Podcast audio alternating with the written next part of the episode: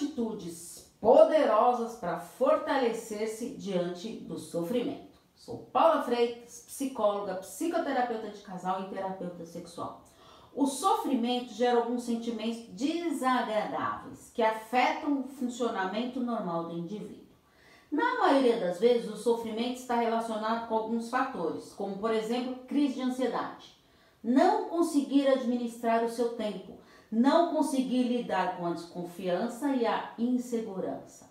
Analise racionalmente as suas emoções e reações negativas para se fortalecer. E como se fortalecer então?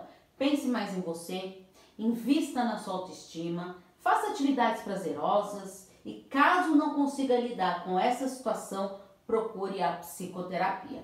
Permita-se ser feliz. Combinado? Estou à disposição para os atendimentos. É só enviar uma mensagem no meu WhatsApp no 11 98313 2371. Porque afinal, quem cuida da mente, cuida da vida. Um grande abraço.